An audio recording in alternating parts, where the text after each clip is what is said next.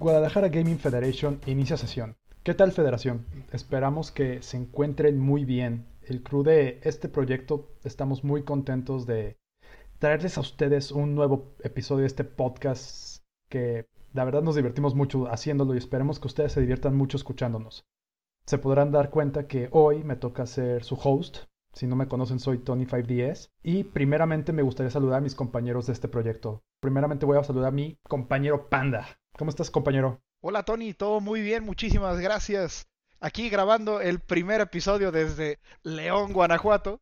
Ya no estamos 100% Guadalajara Gaming Federation, pero mi corazón sigue en esas tierras, así que todavía cuenta, todavía cuenta. Como debe de ser. Una semana muy es movida, no he tenido mucha chance de jugar juegos nuevos o juegos viejos como LOL o Rocket League, pero pues ahí la llevamos, ahí la llevamos. Pinta que va a ser una buena semana, dado que empezamos grabando un nuevo episodio. Y pues, bendito sea Dios, todo está avanzando poco a poco. Así que yo paso a saludar a nuestro poderosísimo compañero, Spartan Blazer. Hola amigos, qué poderosa tu presentación como siempre, poderosísima, perdóname, poderosísima. ¿Qué tal Federación? ¿Cómo están? Yo aquí ando feliz porque es mi cumpleaños. ¡Yay! Se une al club de los 27, ¿no, verdad? Así es, el club de los 27, esperemos Oh, que no por termine Dios. mal. ¡Suelta Eh. eso! ¡Kurt, ahí deja! ¡No! Este, pues pasaré mi cumpleaños muy feliz porque estaré jugando Final Fantasy Remake, supongo. Ese será, será un gran festejo. Buena forma de celebrarlo en pandemia, digo. Así Muy buena. es. Y pues también estoy ando emocionado porque ya, ya casi es el aniversario de Pokémon, el, el día 27. Y también estuve más emocionado este yo y toda la federación por el aniversario de Zelda que el mismo Nintendo parece indicarse. Sí, oye, ¿Por no, no- no es posible, no, no es posible que haya pasado tan de noche. Ni un solo tweet, ni una mención, ni nada. Anunciaron Zelda Skyward Sword. ¿Qué esperabas? El mejor juego de la franquicia. Ajá, sí, sí, sí, Ah. Y unos días Notas el antes. sarcasmo, la ironía. Pues nosotros aquí en la federación le hicimos más, más celebración a, Zelda y a su aniversario que el mismo Nintendo. Este, se puso un gran y poderosísimo post en Facebook por parte de nuestro compañero que hizo Play. Así es, querido amigo, pues uno intentando hacer siempre su mejor esfuerzo, como comenta nuestro querido Toño, pues para traerles un programa que sea entretenido e interesante. Y pues ahí andamos. Ahí estamos aprendiendo también nosotros todos los días a través de su feedback, a través de nuevas cosas que estamos experimentando, que estamos analizando de de los resultados que tenemos así de la reproducción de los podcasts y cosas así. Hay cosas interesantes que estamos tratando de considerar para que el programa sea muy entretenido y muy padre y muy educativo y muy. El amo de la tecnología que hizo Play. Ah, se, hace Órale, no sabía que tenemos anunciador ya. puede. Se hace lo que se puede. Pero bueno, Eh, Se hace lo que se puede, claro que sí. No tenemos para pagarle un anunciador, pero pues aquí podemos hacer muchas facetas, no pasa nada. pero bueno, compañeros, el primer anuncio, ya que hizo lo dijo, la verdad, este, estamos agradeciendo constantemente a la gente que escucha el programa, del feedback que nos están dando. Esto nos ayuda mucho a mejorar, a saber qué les gusta, qué podemos mejorar nosotros y todo, ¿no? Y bueno, que hizo lo dijo, pues nosotros estamos también revisando constantemente las escuchas y les tengo una noticia. Ya tenemos nuevo patrocinador. Ah, caray. Ya, ya tenemos patrocinador, un sponsor. A ver, cuéntanos más. Es un sponsor del tamaño de un estado. Pero hay un problema, federación y compañeros. Tenemos que cambiar el nombre del programa. ¿Qué? ¿De qué estás hablando? Se viene el rebranding, el único y poderoso rebranding. Se viene el rebranding del proyecto. Cuéntanos. Por más increíble que parezca. Ya no nos vamos a llamar Guadalajara Gaming Federation. Nos vamos a llamar Tamaulipas Gaming Federation. ¿Qué? Es que neta no es posible. Estamos muy sacando ustedes de pregun- amigos. No, no, Ustedes se van a preguntar, ¿por qué están diciendo esto? Bueno, al parecer Tamaulipas es el lugar, el centro del internet. Tamaulipas es el no- número uno de toda la república escuchando a Guadalajara Gaming Federation. ¡Claro Eh, que sí! To- Todo esto es según las, las analíticas de Spotify. Nosotros no sabíamos que Sí. teníamos tantos seguidores en Tamaulipas. Si tú eres uno de esos seguidores de Tamaulipas, por favor hazte presente, porque no conocemos a nadie que escuche nuestro podcast en Tamaulipas. Nos gustaría saber quién eres, amigo. por favor. ¿O quiénes son? ¿Quiénes son Porque son la mayoría. Sí, y de sí, todo sí. corazón les agradecemos esto. Si son mayoría, pues tienen que ser varios. Así que, si por favor ustedes tienen la facilidad de dejarnos un tweet o un comentario en Facebook, así nosotros podemos ubicarlos y saber quiénes son nuestros allegados de Tamaulipas, porque nosotros según no tenemos ningún. De Eh, y de y de antemano, todo corazón les agradecemos esto.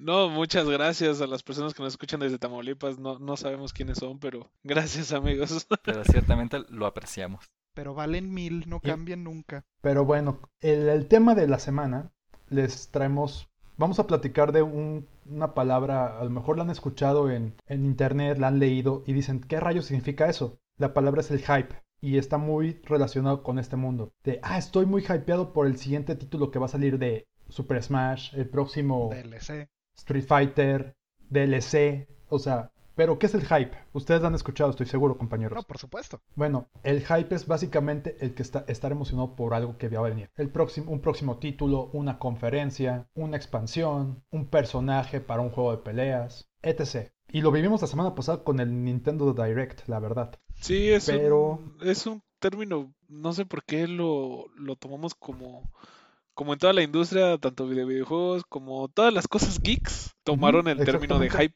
Es a nivel mundial, pues, no nada más los gringos.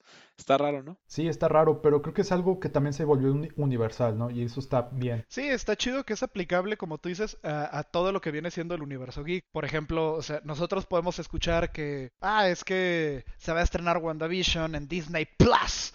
Entonces, pues se genera mucho hype por el MCU, ¿no? El universo cinematográfico de Marvel. Entonces dices, ah, ok, ahí ya se generó hype, ¿no? O por ejemplo, ah, empezaron a tisear que va a estar Tobey Maguire y Andrew Garfield en la siguiente película de Spider-Man. Pues todavía más hype a los nuevos Spider-Mans, ¿no? En el caso, pues ahorita, como está comentando Tony, se anuncia un nuevo Nintendo Direct y pues el hype se hace presente, ¿no? ¿Cuál va a ser el nuevo personaje que van a presentar de Smash? ¿Qué van a hablar acerca del aniversario de Zelda? ¿Qué van a hablar acerca del aniversario de Pokémon? Spoilers, nada. Spoiler alert. Pero, Pero fíjate, bueno. al menos yo siempre tomo la palabra hype como hype, eh, como desmedido, pues, cuando la- las emociones y las altas expectativas de los fans llegan a, a momentos ridículos. No siempre es el caso, pero al menos eh, yo así lo tomo, pues. Así pienso cuando me dicen hype o cuando yo digo hype. Sí, como que se espera demasiado de algo que a lo mejor ni siquiera tiene fundamentos en realidad. Ah, se anuncia, se lanza un tráiler de un juego en el que no se muestra nada de gameplay y nada más dicen, ah, pues el director va a ser el director de esta otra franquicia que a lo mejor sí es reconocida y ya todo el mundo, ay, güey, va a estar bien padre y ni siquiera han visto nada, pues. Sí, sí, sí, pues sí. Así pasa con todos No, los trailers es que- cinemáticos, ¿no? Sale. Es que esta puede ser un arma de doble filo. Es el arma de doble filo. Es el, bueno, exactamente, es el arma de doble filo. ¿Y les parece que vayamos entrando en materia, Me compañeros? parece que sí. perverso. Con- no sé si recuerden, bueno, los C3, la gente si no está familiarizado con la E3, bueno, es una conferencia anual, aunque obviamente por pandemia no se ha podido realizar de la manera habitual, donde se hacen anuncios masivos todos los publishers, ¿no? Y no sé si recuerdan ese super título que anunciaron en 2013 de CD Projekt Red, llamado Cyberpunk 2077. Oh, yeah, baby. Hello, Sí, van a decir, oigan, ya, es mucho hate el que tienen a Cyberpunk, pero tenemos que hablar de Pues esto. sí, sí es mucho. Efectivamente. O sea, anuncian el título en 2013, el tráiler cinemático, ojo, cinemático se ve poca madre, Sí, y el juego, por lo que dicen los reportes, empieza el desarrollo hasta el 2016, 2017, y lo lanzan a finales del año pasado con un buen de retrasos, y la decepción fue muy grande. sí, la verdad es que eh, eso, esa es justamente la parte que tú hablas de lo que viene siendo el, el doble filo del hype. Cuando tú empiezas a generar esa expectativa de que vienes a romper el género, de que vienes a romper con todo, y luego lanzas algo tan mediocre como fue Cyberpunk, pues evidentemente no cumpliste la expectativa que se generó de tu hype. Por ejemplo, está el famoso caso también de eh, Duke Nukem Forever. Yo recuerdo haber ido a, dar un anticipo para apartar el, lanzamiento de Mortal Kombat 9 y en ese entonces tú podías, eh, eh, ahí tú ya podías ir a dar el anticipo de Duke Nukem Forever. Ya habían salido los trailers, se veía bastante bueno el juego y ya estaba la preventa abierta. El juego se atrasó como otros 10 años. Cañón. El juego duró Cañón. atorado en desarrollo una vida. Pero pues es la, era la franquicia de Duke Nukem, ¿no? Entonces, pues muchísima gente estaba con esa expectativa de es que Duke Nukem siempre ha sido un juegazo. Este lo han metido ya como tres veces otra vez a la incubadora. Les tiene que salir un juegazazazo, ¿no? Y pues terminó un- siendo... un juego en el que puedes aventar popo. Literal. Ese es, el, ese es lo mejor del juego. Literalmente puedes entrar al baño, agarrar unos ñordos y aventárselos a los monos, ¿no? Entonces dices- ¡Ñordos! Entonces, pues entenderás que no se cumplió para nada la expectativa del juego y fue un, tre- un tremendo fracaso, pero pues por todo el hype que generó detrás de él, ¿sí? O sea, este es el aspecto del doble filo. Si generas una expectativa enorme, muy probablemente no la vas a poder cumplir. Es que, bueno, yo creo que el, digo, el hype es un crecimiento orgánico porque realmente el hype no lo, em, ¿cómo decir? No lo crean las empresas desarrolladoras, sino que es, el hype es mucho de la comunidad, ¿no? Ahí estoy Eh. en cierto punto en desacuerdo. Sí, y no, yo también estoy Sí, digo, obviamente las la empresa intenta generar hype, ¿no? O sea, obviamente, pues a quien no le gusta que estén hablando de su juego. Pero a mi punto de vista siempre es un crecimiento orgánico que se da de parte de la comunidad. Obviamente un desarrollador siempre va a mostrar lo más interesante de su juego. O sea, bueno, así yo lo veo. Claro, claro, Eh, muestras la mejor cara, sí, sí. obviamente. Exactamente. Eh, pero para mí el hype desmedido siempre viene de parte de la comunidad. Eh, Sí, que termina, te- termina siendo algo positivo, entre comillas, para los desarrolladores. ¿Por qué? Por la cultura de las preventas. A mi punto de vista, siempre un hype te va a generar muchísimas ventas de ve- ventas de preventas. muchísimas. Eh, entonces, em, viene de lo mismo que nosotros hemos manifestado en episodios anteriores del- de no hacer una preventa porque no puedes darle todo, toda la confianza a un desarrollador en, el, en este caso preciso de las preventas, como por ejemplo, tomando el ejemplo de Cyberpunk, eh, venía de, venían de CD Projekt Red, que es el de- desarrollador, venía de hacer un, un juego que ganó dos veces juego del año, una vez con el juego normal y otra vez con su DLC. Em, todos teníamos las, las expectativas gigantescas y luego un juego cyberpunk futurista con eh, vas a tener este, chips en la cabeza y que tus manos se van a hacer no sé qué. La gente se emocionó. Y que la vacuna del COVID. y- Sí, sí, Ajá. sí, Sí. Ya, ya- ya era el 2077, ya habíamos pasado el COVID. Sí. Sí, ya, ya estaban terminando de vacunar aquí en México. No, otro pedo, otro pedo.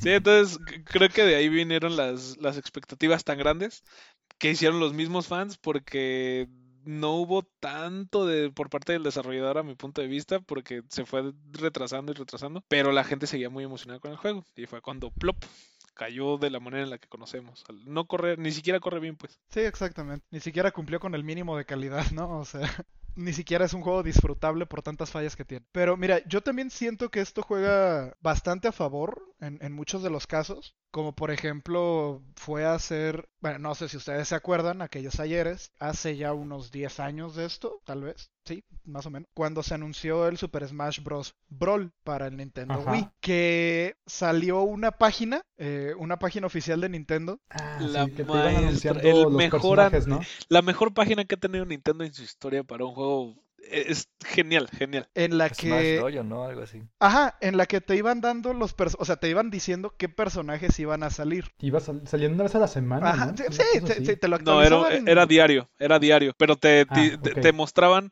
en la, había entradas hasta de los items, de los escenarios, del menú de música y de vez en cuando te metían un personaje nuevo.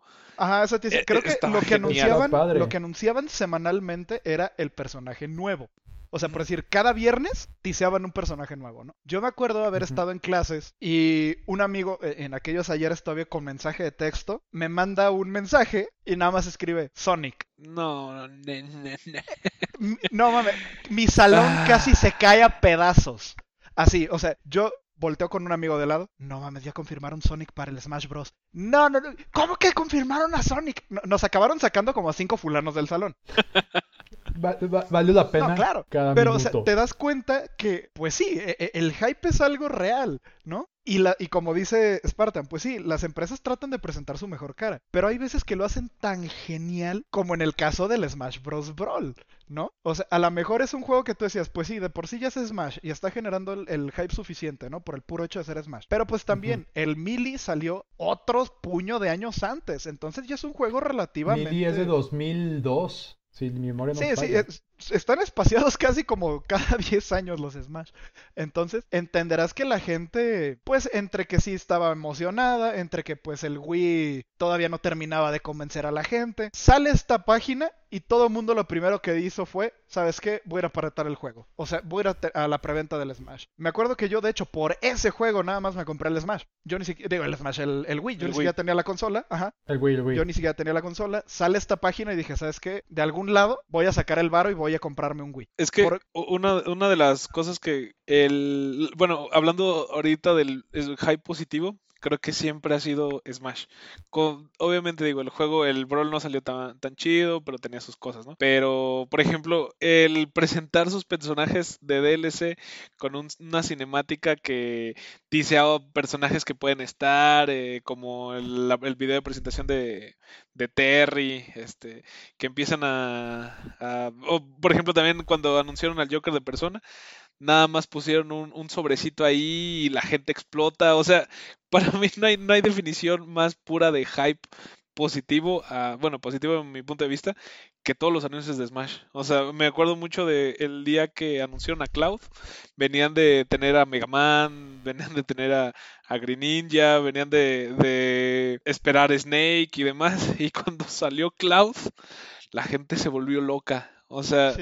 La- la- el potencial de hype que tiene Smash creo que no lo tiene ningún otro juego. No, También la- la ahora... que Smash no. para mí es la franquicia que puede unir a varias otras IPs en un Sí. solo lugar. Y nada más que ahí la... Y de manera orgánica. ahí la... El top para mí hasta ahorita ha sido creo que cuando confirmaron al Joker y después a, a Sephiroth. No manches, o sea... y a Steve de Minecraft. No ha habido este, situación más grande de hype que el Smash, a mi punto de vista. Fíjate Es que yo también eh, creo que la, presentación de Ryu fue grandísima. Ah, de Río también. Sí, de Ryu porque de hecho Ryu fue el primero en romper el estereotipo de, ah, es que tiene que ser un personaje de juego, eh, o sea, como más orientado a, a Nintendo, a secas, ¿sabes? Así como platformers o cosas por el estilo. Sale Ryu, un personaje de un juego de peleas de a de veras, ¿no? Que no es un party game, y dicen, ah, caray, o sea que se pueden este tipo de personajes, y ahí la gente ya empezó a especular con todo. Que van a meter monos ya más maduros, sí, lo, entra Bayonetta, entra Cloud, dices, no inventes, o sea, se puede ya cualquier personaje. Sí, y de hecho, ahorita que lo comentas, yo creo que el género que se adueña del término hype es los juegos de pelea. En general, el reboot de Mortal Kombat 9 casi tumban tiendas por el puro lanzamiento del juego. El Marvel contra Capcom 3, porque también el Marvel contra Capcom 2 había salido hace como ya una docena de años. Y en su momento, pues fue el juego de peleas más grande, o sea, los torneos más grandes. Yo creo que la verdad, el, el- el hype que se genera de las, de las franquicias de los juegos de pelea no lo equipara nada. O sea, la, la comunidad de los juegos de pelea es gente como que bien volátil, o sea, no sé, anuncian personaje nuevo y se rompe todo. O sea, en Tekken también me acuerdo que cuando anunciaron a Kuma, también fue una cinemática y no manches, o sea, un estadio completo, cuando hicieron la presentación, un estadio completo así de gente gritando y siento yo que ese tipo de, de crossovers y ese tipo de juegos se prestan muchísimo para el hype. Estoy de acuerdo. Pues es que los juegos de pelea tienen esa característica, ¿no? O sea, que los personajes se enfrentan entre ellos. Entonces, ¿en qué otro género puedes poner así, no sé, a Kratos peleando contra, qué sé yo, Lara Croft? Eso sí. ¿no? O Sí, sí. sea, si, si es un juego de carreras, cosas así, pues no sé, se verían muy extraños. Estaría, estaría muy raro tener a esos personajes compitiendo a lo mejor en vehículos. En cambio, si se están rompiendo la madre a fregadazos, Sí, pues pues, es mucho más emocionante, creo yo. Sí, de, de hecho Kratos, ahora que lo mencionas, mucho del hype del Mortal Kombat 9 fue que Kratos salió anunciado como personaje exclusivo de Sony. Mm. O sea, tú de por sí tú decías, no manches, Kratos, el dios de la violencia, no, ni siquiera de la guerra, el dios de la violencia. En mi juego de violencia, no inventes, o sea, ¿Cuándo creíste poder ver un escenario en el que Sub-Zero decapita a Kratos o Kratos descuartiza a Scorpion, ¿no? O sea, vamos, e- ese tipo de escenarios generan muchísimo hype. Es como cuando tú estabas de morrito y tenías, no sé, tus juguetes de Dragon Ball y también tenías tus juguetes de, no sé, Transformers si tú quieres. Y tú hacías tus historias de crossover, ¿no? O sea, Optimus Prime ayudando a Ah, Goku y lo que tú de quisieras Cine. ese tipo de situaciones, pues los juegos de pelea te las pueden hacer realidad. Creo yo que por eso genera tantísimo hype. Siempre nos han gustado mucho los crossovers. Sí, totalmente. Oigan, pero también digo, ahora sí, o sea, sabemos que el cross, el crossover, El hype. el hype es un arma de doble filo, el hype es arma de doble filo, pero ahora recuerden qué juego que anuncien por medio de una, en una conferencia o en un tráiler cinemático. Fue así como no manches se ve hermoso se ve súper fregón sale el juego y ah, es una decepción o no es lo que esperaba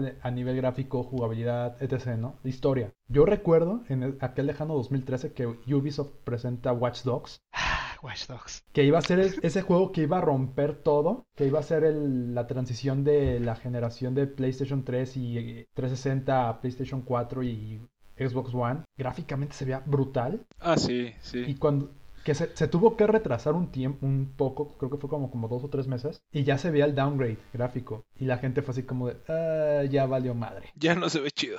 Ya no se ve chido. A mí Watch Dogs me gusta mucho. Sí se me hace un buen juego. Es un buen juego. Pero no es lo que promet lo que se vendía, ¿verdad? No, claro. sí, no. pues, Pero hay, hay varias cosas así. Y me gustaría que los platicaran también. ¿Qué, qué recuerdan? juegos que decepcionaron muchísimo después del hype generado. Ah, yo recuerdo uno que se llama Asura's Wrath de, Ah, otras de. El que te Capcom. vendían el final sí. de como DLC, ¿va? Sí, Ajá. Ah, eso sí se El Asura's. Wrath de Capcom era eh, básicamente es un quick time event tras otro. La verdad es que no, no tiene nada de jugabilidad así como que fuera de, otro mundo. Pero las cinemáticas que te presentaba, el dinamismo de las historias. Entonces tú decías, ah, no manches, si así va a ser el combate va a estar increíble. Pues no, luego te das cuenta que simplemente era un button masher con un montón de quick time events. Pero así, montón de quick time events. En el cual el de, como dijeron ya, el final real estaba bloqueado tras DLC. O sea, tú tenías que pagar lo que costaba el juego, que de hecho, según yo, ni siquiera salió en full price. Eh, pero bueno, por decir algo, si te costó 40 dólares el juego, tú aparte tenías que pagar otros 10 para tener el final. Y luego otros 10 para un DLC que salió con Ryu y Akuma. Y luego otros 10 para... Entonces, pues se volvió así como que un super cash grab descaradísimo, que no prometió en jugabilidad, que no prometió en cinemáticas, que no prometió ni siquiera con un final, ¿sabes? O sea, y, en su momento, pues cuando salieron eh, los trailers cinematográficos de- del, juego, dijeron, bueno, pues es una nueva IP y se ve bastante llamativa, se ve que va a haber un montón de golpes, interactivo. Vaya, se esperaba que fuera un tipo Devil May Cry. Y pues no, es un compendio de Quick Time Events tipo Resident Evil 6, Resident Evil 5. Entonces, bueno, yo así que me haya decepcionado feo, recuerdo bastante a Wrath. Lo bueno que lo renté en un blockbuster y no, no tuve que pagar el, el juego. Menos mal. Bueno, yo, yo, yo- yo sé de uno que a mí me emocionó mucho. Yo nunca he sido fan de Hideo Kojima, sinceramente, no, no, no por no porque no me guste, sino porque nunca he probado un juego suyo realmente. Y yo me acuerdo mucho en el E3, creo que fue el 2016, este, cuando presentaron el primer, primer tráiler de Death Stranding. Era una cosa bien extraña con Norman Reedus, el güey de The Walking Dead. The Walking Dead, sí, este... Daryl. Sí, sí. Este, que, Daryl. que era una cosa bien rara. El güey salía encuerado en una playa con mamíferos acuáticos regados por todos lados. Y de repente tenía un bebé en las manos y, ma- y se le marcaban huellas eh, de gente invisible y con una música súper, súper etérea, acá mística. Que por cierto me hizo muy fan de, de Low Roar, creo que se llama el grupo. Son, son, son muy buenos. Ar- O sea, Mira, de algo sirvió el hype. Sí, no, de veras, la, la canción estaba muy cañona. Y yo dije, no manches, tengo que jugar esa cosa. O sea, a mí dije, wow. O sea, creo que realmente creo que es el tráiler que más veces he visto en mi vida de un videojuego. Y estaba muy emocionado. Y después salió el segundo tráiler que ya no estuvo tan chido, pero salía Guillermo del Toro por alguna razón. Y dije, bueno, sigue, todavía hay gente extraña. Eh, estaba Matt Mikkelsen, también muy, gran, muy buen actor. Este, cosas muy extrañas, había más fetos, había más lodo. Dije, tengo que jugar esa cosa, tengo que jugar esa cosa. Total, yo estaba muy hypeado y llegó el día de lanzamiento y dije, bueno, seguiré fiel a no hacer preventa. Me metí a ver unos gameplays y dije, ah, caray, ¿qué es esto? Se me hace que siempre no. sí, o sea, resulta que las cosas bien chidas que vi, los fetos y las cosas volando invisibles, pero que no son invisibles y todo, la neta no estaba tan chido. O sea, resulta que lo único que tienes que hacer es estar caminando, llevando paquetes de un lado a otro. Por ahí le decían el Uber Eats Simulator. Sí, sí, sí. Yo, yo vi el vi memes de FedEx Simulator, eh, DHL Simulator, Uber Eats. Sí, sí ah, no manches. Y, a mí me pegó muy fuerte ese porque realmente estaba muy, muy emocionado por ese juego. Creo iba a ser o sea, pintaba en mi cabeza, hypeada de güey, menso, pintaba que iba a ser un juegazazazo que iba a revolucionar la historia de los videojuegos. Y resultó que no. O sea, la neta no estuvo tan chido. Supongo, tiene sus partes buenas. Digo, los gameplays que he visto, me aventé un walkthrough este, bastante pesado. Y la neta no. O sea, simplemente tiene un poquito de estrategia, un poquito de avance. Hay una cooperativo con la gente de en internet y así.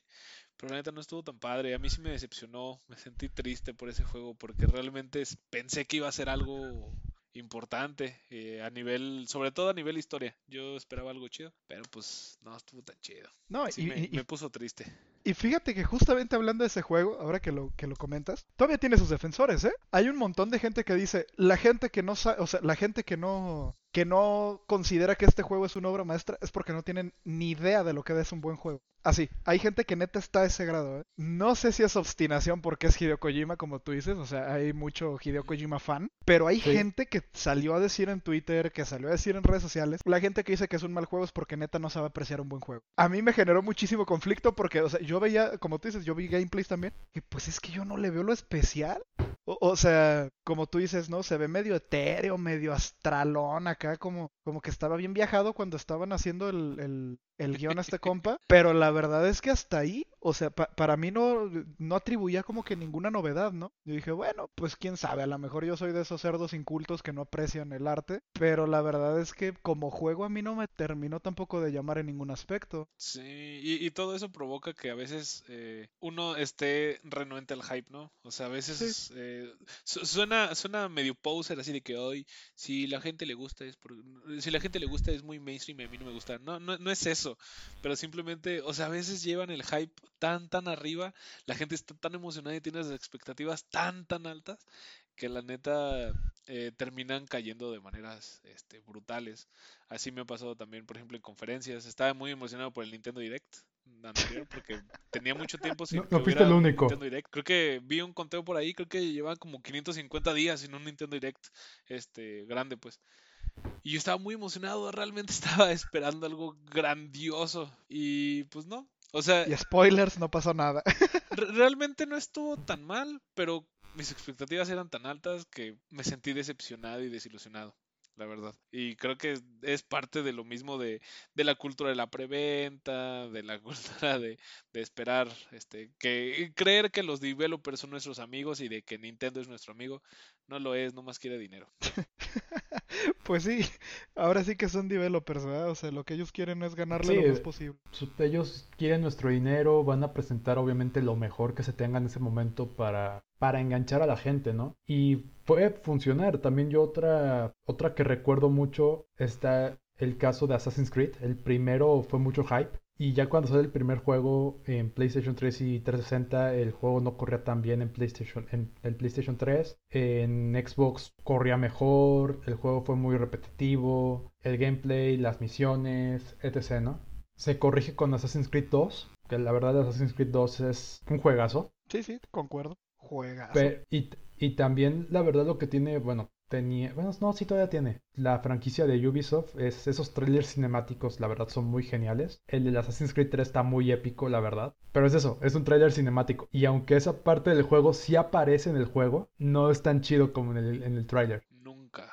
Entonces, No, pues es que No, nunca, no, o sea- puede, o sea, no puede competir gameplay real contra un tráiler cinemático. Sí, no, totalmente. Y por ejemplo, hay, y hay casos donde lo que se ve que te están proyectando que es un gameplay puede ser por Quick Time Events y te quedas así con la expectativa de, ah, va a ser puro Quick Time Event. Y por ejemplo, Sp- Marvel's Spider-Man, el primer gameplay que, bueno, avance de gameplay que sacaron, la gente, la, la expectativa fue como de, "Ah, esto va a fracasar. Era muy baja, no sé si se acuerdan. Sí, sí, sí, la neta la gente Sí, no sí. estaba nada convencida. Es que no se veía bien. Sí, porque... Ajá, con justa razón. se no se bien. veía bien. No se vea bien y más teniendo las en cuenta las últimas experiencias del hombre araña en, el- en los videojuegos, ¿verdad? Sí, la verdad es que si algo, o sea, si algo eh, debimos de haber aprendido ya a estas alturas con todas las decepciones, pues es lo que comentamos en el primer capítulo, ¿no? Eviten las preventas, eviten comprar las cosas en cuanto salen, porque pues nunca va a ser lo que les prometen, ¿no? Sí, la verdad. Y la verdad Marvel Spider-Man fue muy buen juego. Sí, Pero bueno, o sea, hay casos muy padres, otros donde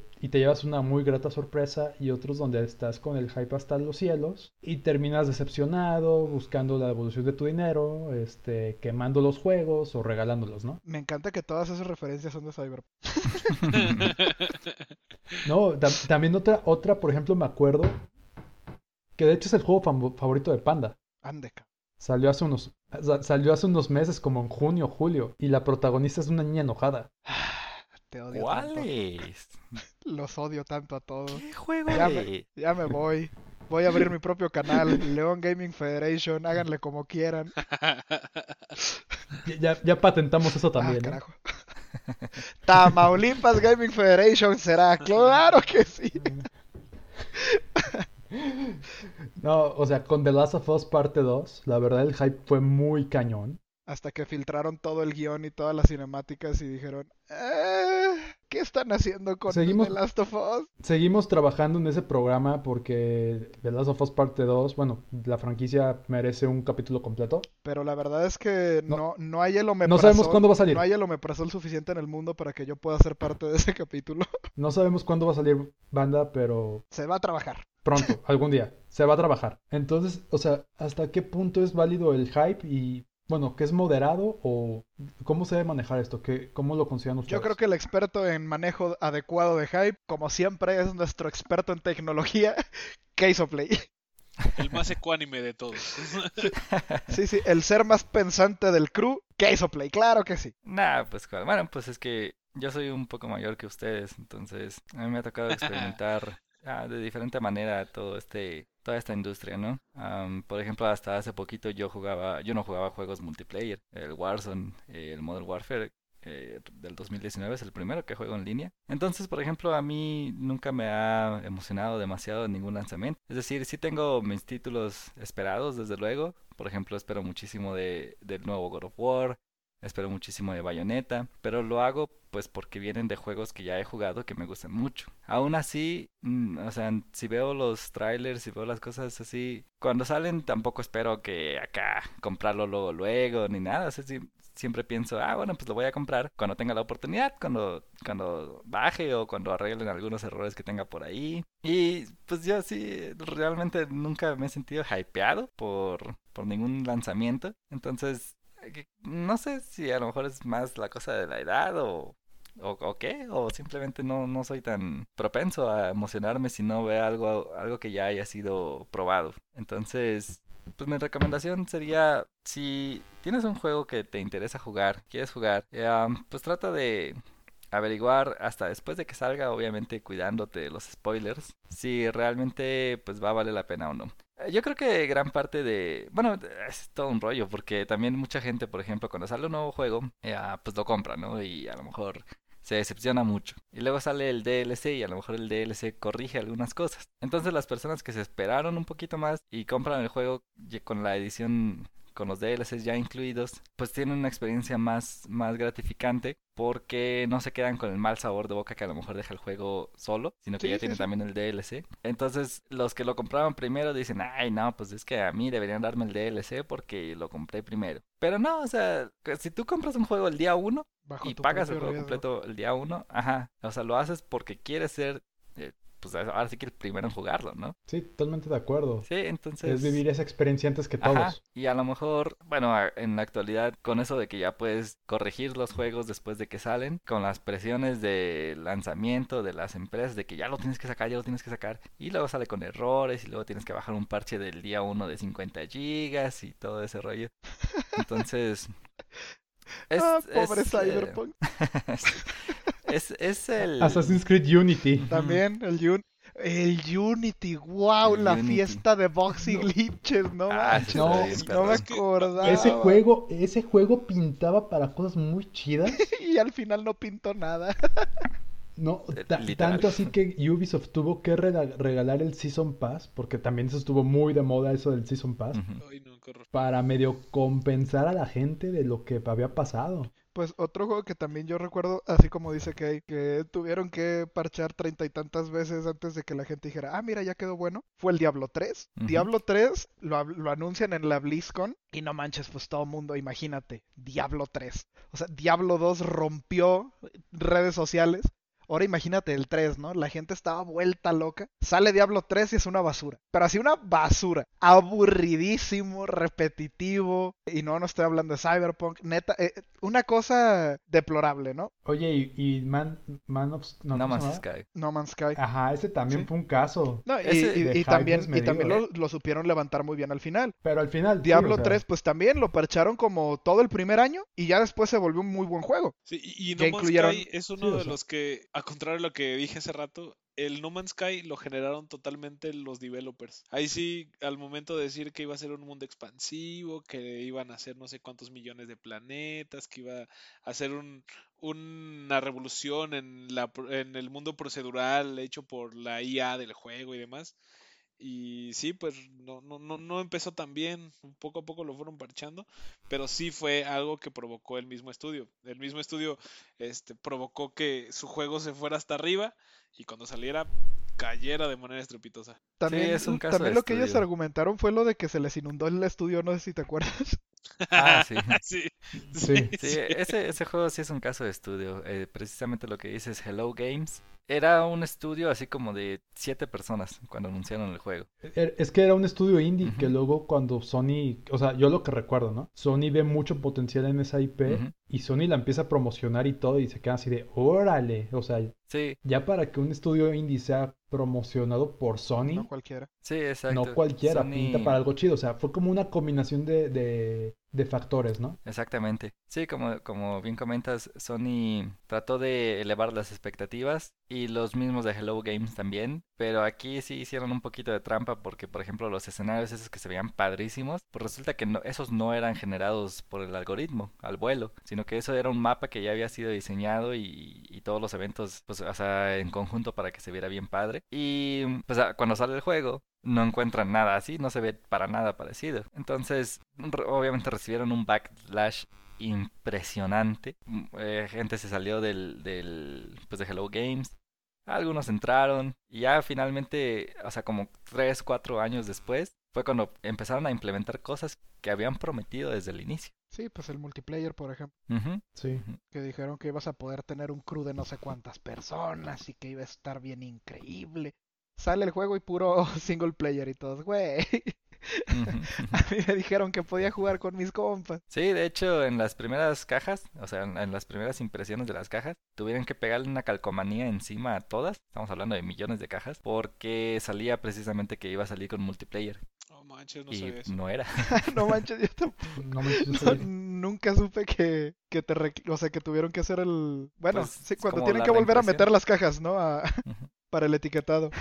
Así es. Sí, No que, inventes. bueno, haciendo, apelando a lo que tú mencionas, que yo no creo que el hype sea inherentemente malo, pero sí creo que eh, a veces juega mucho con los sentimientos y con la volatilidad de las personas que estamos en este medio, tanto, pues ahora sí que, gente grande, que está más grande, pues como Keizo, como con las personas más pequeñas.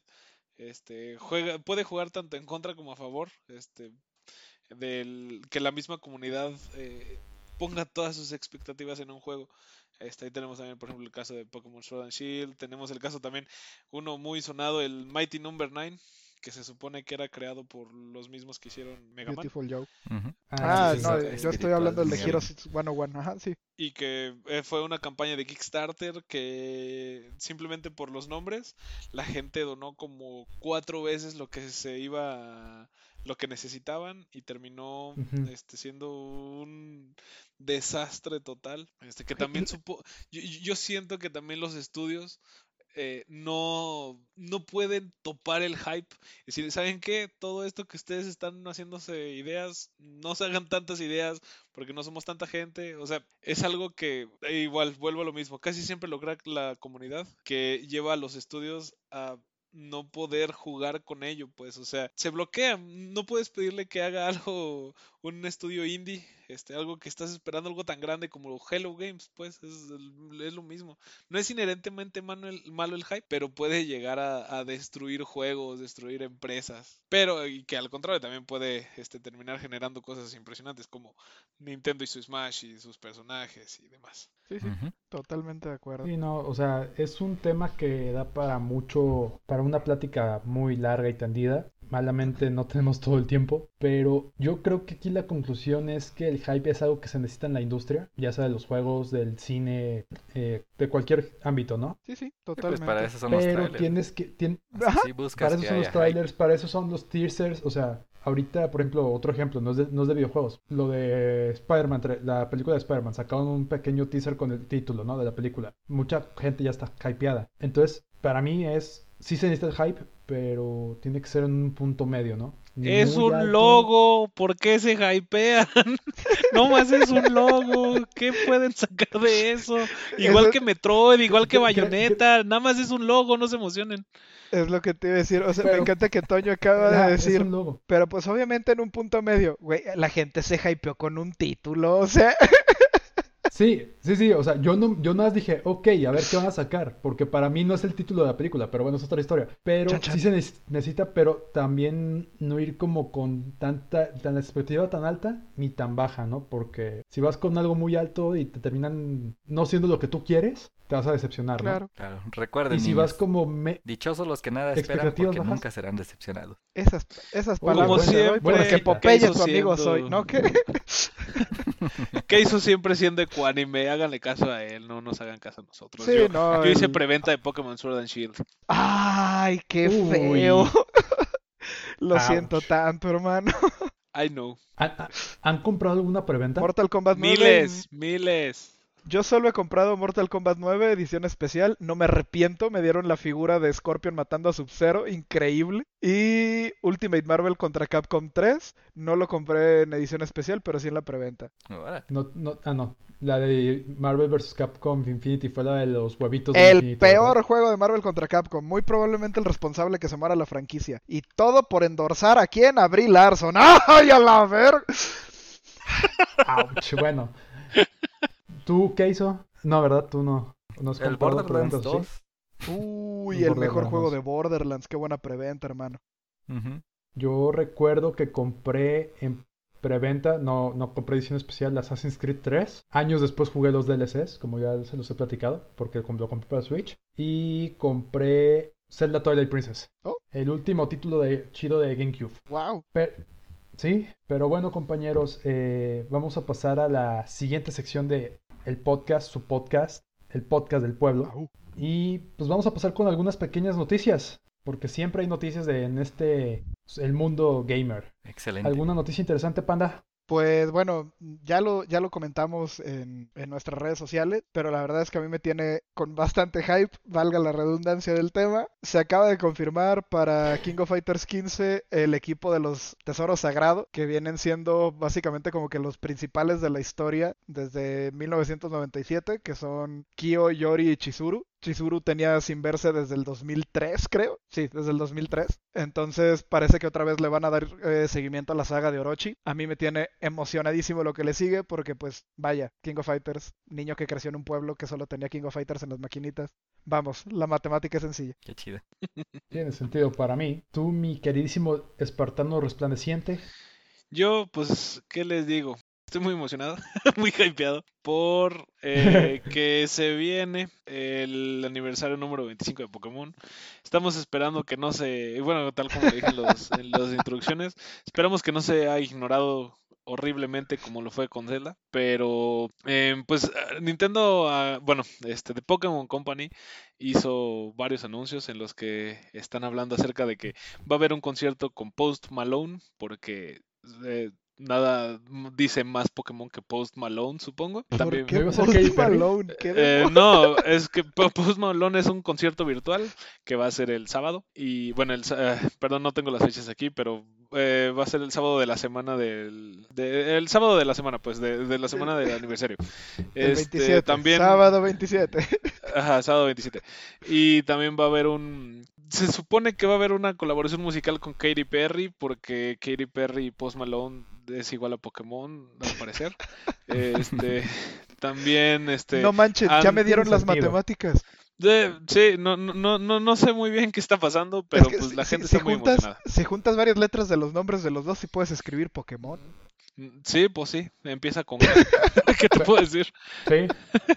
Este, entonces es, o sea, hay varios anuncios, también hubo una un evento especial en Pokémon Go, un evento celebrando otra vez a Canto. Pero digo, ahí, estaba viendo mucha especulación porque pues el remake que sigue, siguiendo las, las, fechas de lanzamiento, pues sería el de la cuarta generación. Este, la gente está muy a la expectativa, incluyéndome a mí, porque es una de las, de las generaciones más chidas que ha habido en cuanto a diseño de niveles, en cuanto a la campeona Cintia, la mejor campeona que ha habido. La gente está esperando ese, ese gran anuncio, que probablemente lo tendremos este, ya que haya salido este episodio. Esperemos que haya salido. Pero pues ahí está, estamos a la espera de qué, de qué se viene en el aniversario de Pokémon. Es el 27 de febrero, ténganlo en cuenta, 27 de febrero del 2021. Esperemos que algo, algo chido salga. Hay, hay merch interesante que lamentablemente no podemos comprar porque está, es exclusivo para Estados Unidos. Pero pues Ah, hay, servicios, hay servicios de envío en los que tú puedes poner una dirección de depósito en Estados Unidos. Y sí, pero sale bien caro. Ya lo he intentado, créeme. Eh, sí, no, no, no, yo, yo sé, o sea, pero digo, ahora sí que hay gente que tiene el dinero y el hype para hacerlo. Siéntanse libres. Bien por ustedes, cómprenme algo. compren, compren. Bueno, pues yo nada más tengo una noticia, que es una noticia muy desagradable para todos los aficionados de los automotores digitales. Wow. El juego que estábamos platicando el, el episodio anterior, el Rey de Reyes de los simuladores de Gran Turismo, se viene el lanzamiento del título número 7, Gran Turismo 7. Estaba planeado para ser lanzado este año, en el 2021, uno de los primeros juegos de First Party de Sony, pero acaban de anunciar que por problemas de producción relacionados al COVID, el juego se va a atrasar hasta el 2022. ¿Qué? ¿Por qué? ¿Por qué? Changos. Otro Así es. Es que otro soldado caído. la neta a mí me tiene me tiene bien dolido que las cosas se estén retrasando por el COVID. Porque el TCG, el juego de cartas que iba a salir por el 25 aniversario de Digimon, justamente el año pasado, Chale. Solo a, lo que viene siendo Jalisco, llegaron a nivel de todo Jalisco como 500 barajas. No, duraron nada. En la preventa se vendieron todas. Y por el retraso del COVID, el segundo shipping va a llegar hasta marzo. Si llega. Por las tormentas que están, eh, las heladas, perdón, que hay ahorita en, en Estados Unidos. Ya Bandai salió a decir, pues ya no sabemos ni siquiera si va a llegar porque no sabemos si podemos enviarlo. Entonces ya ni siquiera se sabe si va a haber otro envío. El juego de Digimon Save, que es el Tactics de Digimon, también se retrasó un año por culpa del COVID. Nos están quitando todos los buenos juegos. No, de están saliendo juegos como The Last of Us 2. De hecho, va a ser un 2021 va a ser un año bastante escueto en cuanto a juegos, yo creo. Sí, Todo está retrasado. mismo, ¿eh? Todo está retrasado, incluyendo el, el ay, perdón, que hice el juego que acabas de mencionar. To- to- todos, todo está siendo cancelado, pospuesto. El año pasado, pues aunque sea salió lo que, lo que ya se había empezado a trabajar, pero 2021 se ve triste, triste. Muy pobre, así es. Así es. Sí, no, este año pinta para ser medio caótico. Y bueno, mi noticia es que la gente fanática de la franquicia de Halo estará muy contenta. No sé si recuerdan que hace, hace unos añitos se hizo la serie de Halo, Halo Forward Forward unto Dawn. Dawn. Eso, mero, perdón ahí por mi pronunciación muy mala, compañero. Bueno, habrá una serie que está siendo producida para la plataforma de Paramount Plus y se- será live action también más live action, más adaptaciones de juegos y más plataformas de streaming, pero ahora con nuestro Master Chief y está programada para debutar en el primer trimestre del 22. Entonces todavía se desconoce cuál será la disponibilidad global de, de esta serie. Va a estar en el Paramount, sí, pero si va a llegar aquí a México con otro servicio, etc. Y cómo estará hecha. Pero bueno, ahí para los fanáticos tendrán su serie. Como pueden ver, a Toño bien. le encantan las películas y las series live action de superhéroes. Me, me encantan las adaptaciones, no lo puedo negar. Pues cuando están bien hechas, la verdad que Es que cuando son bien hechas valen sí, la sí, pena. sí, sí, claro. son joyas. O sea, casi nunca, pues. Pues, mira que todas las de todas las que vienen siendo Marvel del origen de, de Netflix, o sea, Daredevil, Luke Cage, eh, Jessica Jones, Punisher. Punisher, todo se fue al carajo en Iron Fist. Pero previo a Iron Fist, la verdad es que son muy buenas adaptaciones. Muy, muy Sí, buenas la verdad es adaptaciones. que sí. También de Marvel, el, primer Vengador, la primera de Iron Man son muy buenas. Winter Soldier. Spider-Man de Sam Raimi. El Soldado del Invierno es muy buena. Recomendada. pero bueno. Detective Pikachu estuvo chida. Uy, Eso. no Detective Pikachu estuvo buena. bu- Es que, oye, si tienes a Ryan. Reynolds como Pikachu, por favor, eso no puede salir mal. O sea, En serio, no- lloré mucho en ¿Saben qué esa película. Estuvo muy bien hecha. O sea, esperaba Sí. Esperaba algo más chafa, la verdad. Y estuvo No, muy, muy bien muy hecha. bien. Eh, hace mucho se confirmó, bueno, se dijo que estaba en miras el- la segunda parte. No se ha vuelto a decir nada. Ojalá que llegue. A mí me gustó mucho, en serio. Mira, yo desde que en el tráiler vi que Omar Chaparro tenía un Charizard, dije, ok, eso se tiene que ver. Sa- ¿Sabes qué fue lo también divertido de esa película? De menos en el doblaje mexicano. Sí, sí, El actor de voz que hace a Pikachu es este Pepe Toño Macías. Ah, el guajolote Pepe Toño Macías. Macías. Sí, Sí, Pepe Toño Macías hace la voz de sí, sí, James. O sea, entonces imagínense ver al poderosísimo a James, Pikachu. eh, haciendo a Pikachu, que también hace a Deadpool y al Capitán América. Eso en el doblaje mexicano. Sí, no manches. Era muy divertido. Es Gran que la película. verdad, Ojalá salga la 2. eso te decir, es- la verdad es que es una muy buena adaptación y esa sí no la tienen que dejar Una buena pasar. adaptación. Esa es una franquicia que no deben dejar pasar. Mientras sean buenas adaptaciones que respetan el material original y sean divertidas, adelante. Legendary Pictures Pero siempre bueno. son muy buenos, ¿eh? Bueno, las adaptaciones. Muy buenos. Ahora sí que Normalmente también Marvel ha sabido manejar bien franquicia, obviamente si quitamos pues la joya que fue Capitana Marvel y si quitamos Iron Fist y The Defenders, eh, la verdad es que es un catálogo bastante más que competente, sí. Pero bueno, nos estamos Pero saliendo. bueno, eh, eso, se- insisto, esto se presta para más plática, algún día lo haremos, pero tenemos tiempo contado, gente. Y bueno, como siempre les traemos una pequeña trivia, un dato curioso, y en esta ocasión lo va a aportar nuestro queridísimo Spartan Blazer. Miguel, Así es, amigos. De tu Eh, ronco pecho, por adelante. favor. bueno, pues yo les traigo una anécdota bastante curiosa. En la E3 del 1995 estábamos chititos, chititos, pero eso, eso eh, va- vale la pena recordarlo. Pues en ese momento recordar es Recordar vivir. es vivir, así es. En ese entonces, Sony andaba este, golpeándose y peleándose con, con Sega y otras, o- y otras cuantas. Ahí Nintendo estaba preparando su Nintendo 64 y demás. Pero pues bueno, resulta que Sega iba a sacar una nueva consola. De hecho, la anunció en SE3. Está ahí con mucho bombo y platillo y que la mejor tecnología y no sé. El Total. Sega Saturn. Así es, el Sega Saturn. Que casi nadie tuvo, al menos tan, aquí en. Latinoamérica. Bueno, Sí, en el no, mundo en Será general. caro, ¿no? Como que no. Pas- pasó Entonces- muy de noche, la verdad. Así es. Pues resulta que fueron ahí estaban los anuncios, estaban lo que empezaba como las guerras de consolas, porque todavía no se popularizaba tanto en ese momento. Y pues resulta que la consola iba a salir bien cara, este, bien cara para ese entonces. Iba a salir en 399 dólares. Era un precio este, absurdo. Para ponerlos en contexto, el Nintendo 64 salió en 199 dólares, un precio muy bajo. Para pues, tenía tecnología menor, pero bueno. El chiste es que Sega Saturn iba, acaba de anunciar su precio en 399. Y todos, ay, híjole, pues está cara, está cara. Total, llega el turno de la conferencia de Sony. Regularmente esas conferencias son muy largas porque anuncian juegos, anuncian trailers, anuncian todo lo que se viene. Pues resulta que llega Steve Race, que era el... Bueno, dijeron, este, por favor, la conferencia de Sony era algo muy chiquito, ahora ya es algo muy bombástico, pero en ese momento era un- una reunión muy privada, muy chiquita. Dicen, por favor, este, la persona de Sony, Steve Race en este caso, este, pase adelante, por favor, a dar su conferencia. Pues el güey agarra sus hojitas, las acomoda, se le queda viendo a la gente y le dice 2.99 y se baja, se baja el güey. Pues con eso les bastó para ganar esa guerra de consolas. Con eso, No, pues con es eso que- resulta que Sega se fue a la basura total. Y el Es güey nada más dijo qué 2.99. Ahí se va. cachetadón les pusieron. O sea, No, y, y es que fue también. Esto me recuerda al primer podcast cuando hablamos de la guerra de consolas.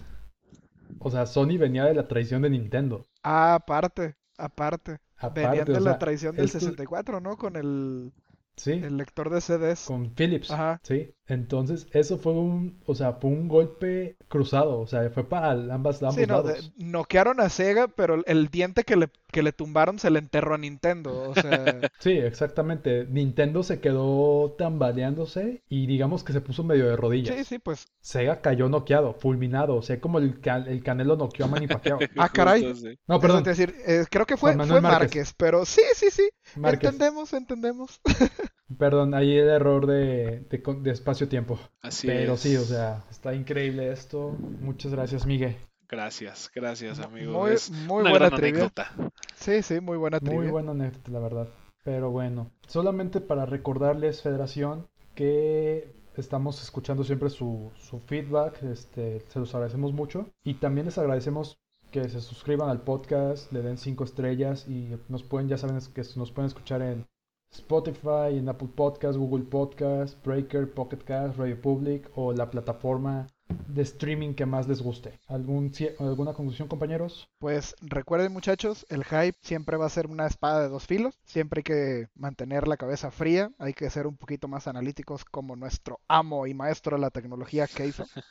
Siempre analizar bien antes de hacer un- algún tipo de, de inversión en estas cosas. Y pues las preventas ahora sí que ya saben, bajo su responsabilidad y riesgo. Nosotros no lo recomendamos ni lo impulsamos, pero ahora sí que si ustedes son muy fans, pues adelante. Ni le recomendamos ni lo impulsamos, pero a veces sí lo hacemos. Sí, sí, sí. Es algo que no podemos evitar, la verdad. Lo sentimos. Así es. Pues sí, como recomendación general, creo yo que igual te esperes por lo menos un mes de que salga lo que quieres jugar o lo que quieras ver y ya. Ya, de ahí para adelante ahora sí. Sí, exacto.